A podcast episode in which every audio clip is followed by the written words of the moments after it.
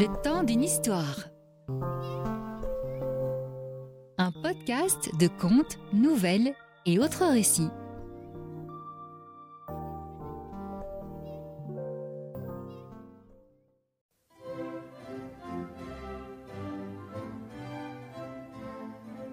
La parure.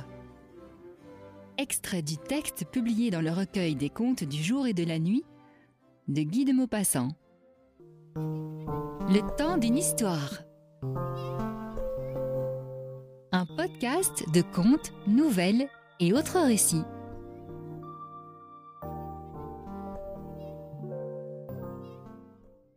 C'était une de ces jolies et charmantes filles, née comme par une erreur du destin dans une famille d'employés.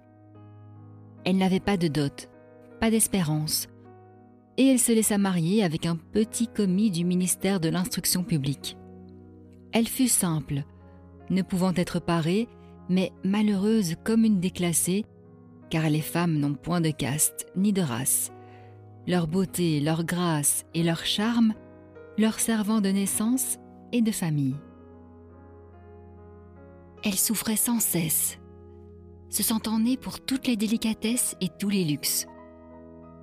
Elle souffrait de la pauvreté de son logement, de la misère des murs, de l'usure des sièges, de la laideur des étoffes.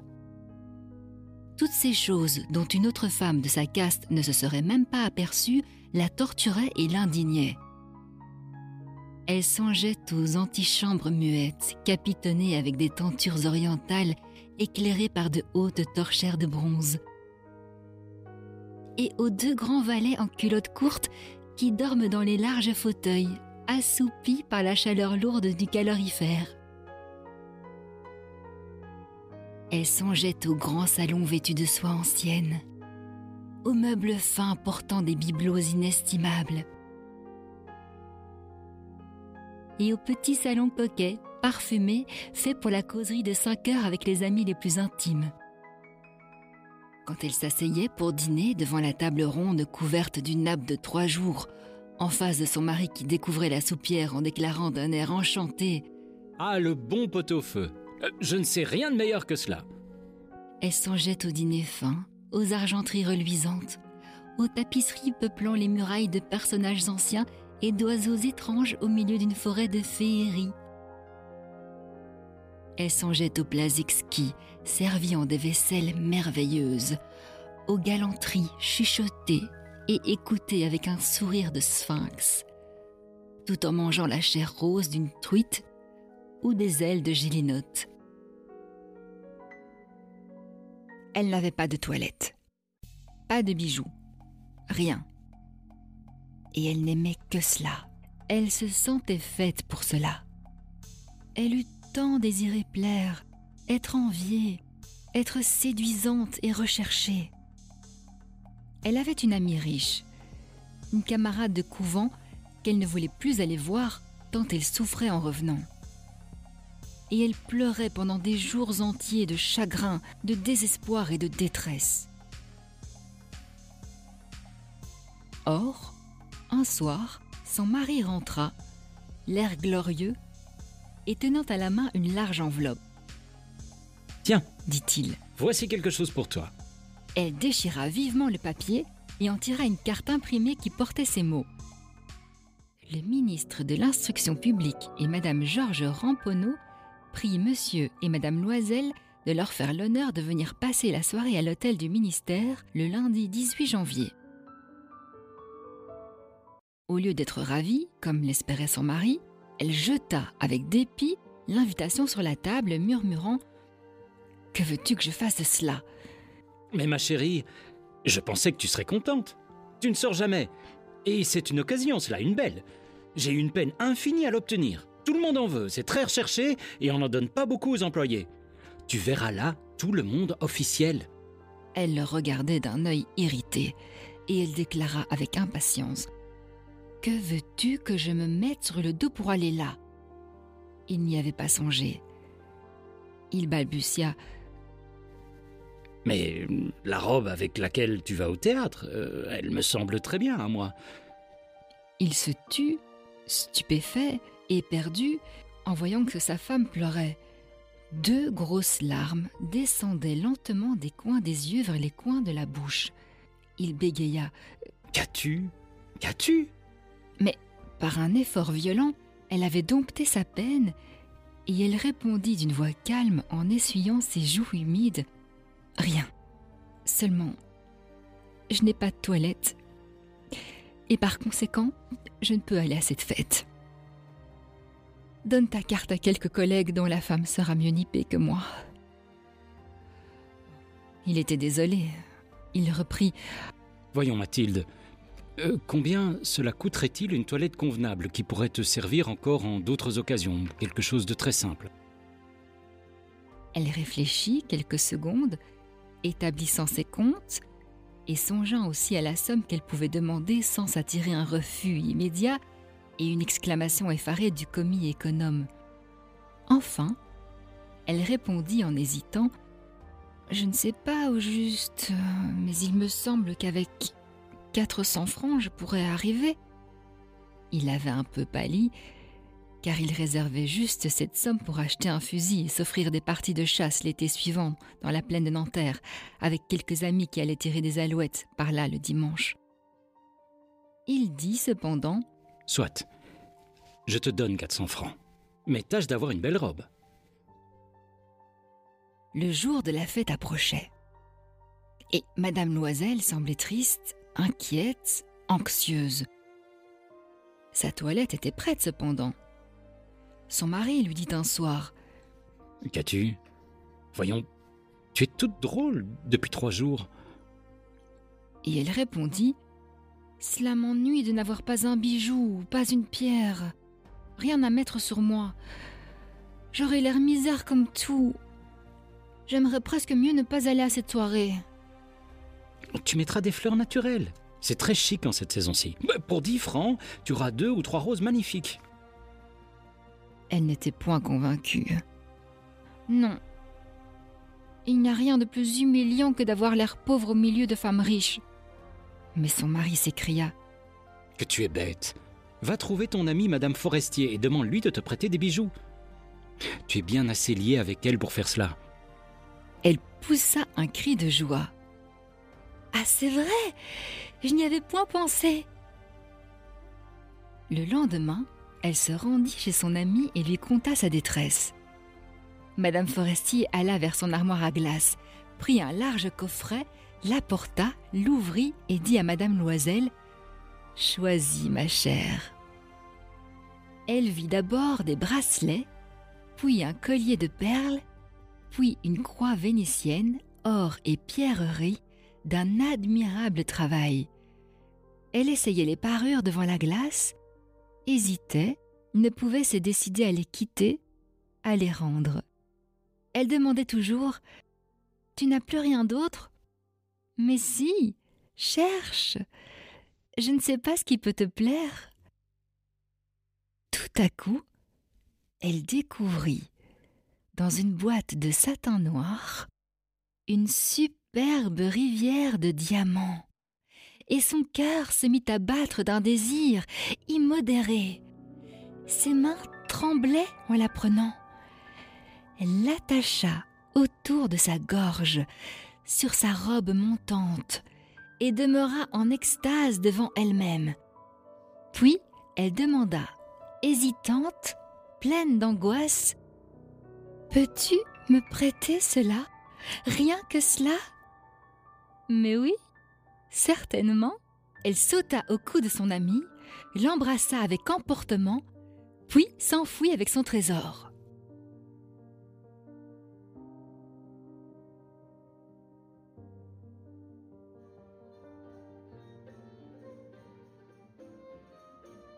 Le jour de la fête arriva.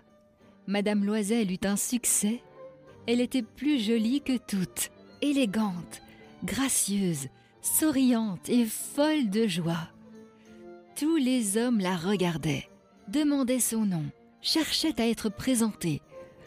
Tous les attachés du cabinet voulaient valser avec elle.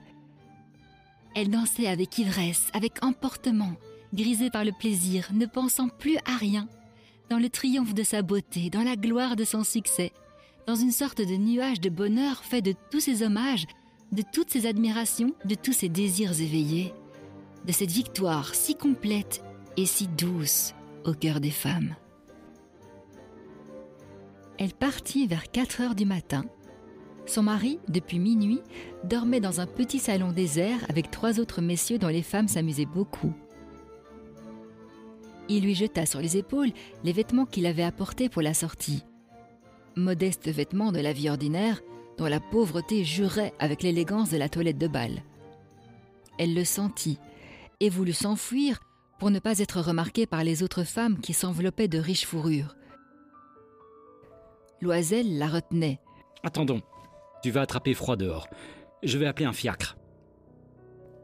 Mais elle ne l'écoutait point et descendait rapidement l'escalier. Lorsqu'ils furent dans la rue, ils ne trouvèrent pas de voiture. Et ils se mirent à chercher, criant après les cochers qu'ils voyaient passer de loin. Ils descendaient vers la Seine, désespérés, grelottants. Enfin, ils trouvèrent sur le quai un de ces vieux coupés noctambules qu'on ne voit dans Paris que la nuit venue, comme s'ils eussent été honteux de leur misère pendant le jour. Il les ramena jusqu'à leur porte, rue des Martyrs, et ils remontèrent tristement chez eux.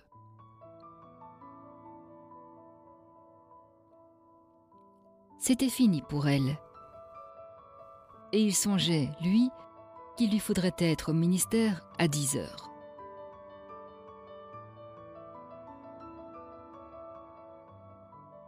Elle ôta les vêtements dont elle s'était enveloppée les épaules devant la glace afin de se voir encore une fois dans sa gloire. Mais soudain, elle poussa un cri. Elle n'avait plus sa rivière autour du cou. Son mari, à moitié dévêtu déjà, demanda Qu'est-ce que tu as? Elle se tourna vers lui, affolée. J'ai. J'ai. Je n'ai plus la rivière de Madame Forestier. Il se dressa, éperdu. Quoi? Comment? Ce n'est pas possible. Et ils cherchèrent dans les plis de la robe, dans les plis du manteau, dans les poches, partout. Ils ne la trouvèrent point. Ils demandaient Tu es sûr que tu l'avais encore en quittant le bal? Oui, je l'ai touchée dans le vestibule du ministère. Mais si tu l'avais perdue dans la rue, nous l'aurions entendue tomber. Elle doit être dans le fiacre. Oh, oui, c'est probable. As-tu pris le numéro? Non. Et toi, tu ne l'as pas regardé Non. Il se contemplait, atterré. Enfin, Loisel se rhabilla. Je vais refaire tout le trajet que nous avons fait à pied pour voir si je ne la retrouverai pas. Et il sortit. Elle demeura en toilette de soirée sans force pour se coucher, abattue sur une chaise. Son mari rentra vers sept heures. Il n'avait rien trouvé. Il se rendit à la préfecture de police, aux journaux pour faire promettre une récompense, aux compagnies de petites voitures, partout enfin où un soupçon d'espoir le poussait. Elle attendit tout le jour, dans le même état d'effarement devant cet affreux désastre. Loisel revint enfin le soir, avec la figure creusée, pâlie. Il n'avait rien découvert. Il faut écrire à ton ami que tu as brisé la fermeture de sa rivière et que tu l'as fait réparer. Cela nous donnera le temps de nous retourner. Au bout d'une semaine, ils avaient perdu toute espérance. Et Loisel, vieilli de cinq ans, déclara Il faut aviser à remplacer ce bijou. Ils prirent le lendemain la boîte qu'il avait renfermée et se rendirent chez le joaillier dont le nom se trouvait dedans. Il consulta ses livres. Ce n'est pas moi, madame, qui ai vendu cette rivière. J'ai dû seulement fournir l'écran. Alors, ils allèrent de bijoutier en bijoutier, cherchant une parure pareille à l'autre, consultant leurs souvenirs, malades tous deux de chagrin et d'angoisse. Ils trouvèrent dans une boutique du Palais Royal un chapelet de diamants qui leur parut entièrement semblable à celui qu'ils cherchaient. Il valait quarante mille francs. On le leur laisserait à trente-six mille. Ils prièrent donc le joaillier de ne pas le vendre avant trois jours. Et ils firent condition qu'on le reprendrait pour 34 000 francs si le premier était retrouvé avant la fin de février. Loisel possédait 18 000 francs que lui avait laissé son père. Il emprunterait le reste. Il emprunta, demandant 1000 francs à l'un, 500 à l'autre, 5 louis par-ci, 3 louis par-là. Il prit des engagements ruineux, eut affaire aux usuriers, à toutes les races de prêteurs. Il compromit toute la fin de son existence, risqua sa signature sans savoir même s'il pourrait y faire honneur, et épouvanté par les angoisses de l'avenir, par la noire misère qui allait s'abattre sur lui, par la perspective de toutes les privations physiques et de toutes les tortures morales, il alla chercher la rivière en déposant sur le comptoir du marchand 36 000 francs. Quand Madame Loisel reporta la parure à Madame Forestier, celle-ci lui dit d'un air froissé Tu aurais dû me la rendre plus tôt. Je pouvais en avoir besoin. Elle n'ouvrit pas l'écrin, ce que redoutait son amie. Si elle s'était aperçue de la substitution, qu'aurait-elle pensé? Qu'aurait-elle dit? Ne l'aurait-elle pas prise pour une voleuse?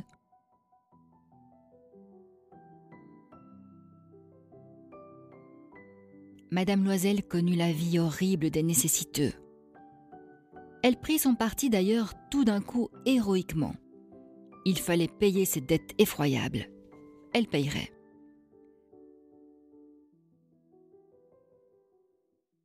On renvoya la bonne. On changea de logement. On loua sous les toits une mansarde. Elle connut les gros travaux du ménage, les odieuses besognes de la cuisine. Elle lava la vaisselle, usant ses ongles roses sur les poteries grasses et le fond des casseroles. Elle savonna le linge sale, les chemises et les torchons. Elle descendit à la rue chaque matin les ordures et monta l'eau, s'arrêtant à chaque étage pour souffler.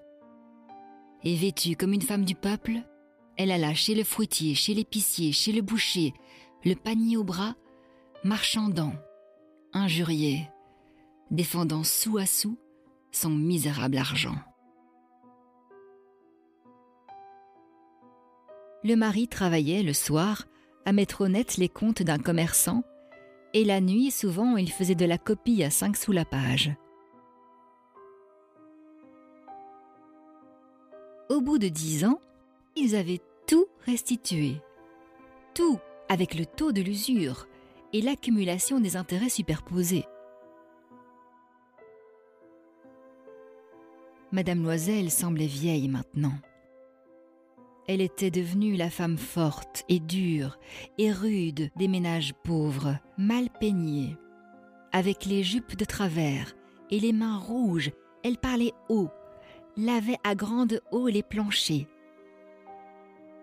Mais parfois, lorsque son mari était au bureau, elle s'asseyait auprès de la fenêtre et elle songeait à cette soirée d'autrefois où elle avait été si belle et si fêtée.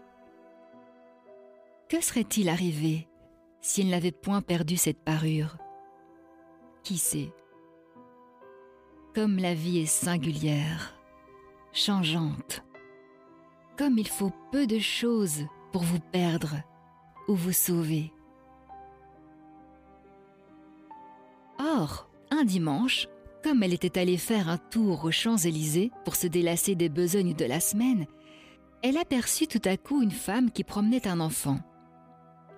C'était Madame Forestier, toujours jeune, toujours belle, toujours séduisante. Madame Loisel se sentit émue. Allait-elle lui parler Oh oui, certes. Et maintenant qu'elle avait payé, elle lui dirait tout. Pourquoi pas? Elle s'approcha. Bonjour Jeanne. L'autre ne la reconnaissait point, s'étonnant d'être appelée ainsi familièrement par cette bourgeoise. Elle balbutia. Mais Madame, je, je ne sais, vous, vous devez vous tromper. Non, je suis Mathilde Loisel. Son amie poussa un cri. Oh, ma pauvre Mathilde, comme tu es changée. Oui, j'ai eu des jours bien durs depuis que je ne t'ai vue, et bien des misères. Et cela à cause de toi. De moi? Comment ça? Tu te rappelles bien cette rivière de diamants que tu m'as prêtée pour aller à la fête du ministère? Oui, eh bien, eh bien, je l'ai perdue. Comment? Puisque tu me l'as rapportée. Je t'en ai rapporté une tout autre pareille. Et voilà dix ans que nous la payons. Tu comprends bien que ça n'était pas aisé pour nous, qui n'avions rien. Enfin, c'est fini, et je suis rudement contente. Madame Forestier s'était arrêtée. Tu dis que tu as acheté une rivière de diamants pour remplacer la mienne Oui, tu ne t'en étais pas aperçu, hein Elles étaient bien pareilles. Et elle souriait d'une joie orgueilleuse et naïve. Madame Forestier, fort émue, lui prit les deux mains. Oh, ma pauvre Mathilde. Mais la mienne était fausse. Elle valait au plus 500 francs.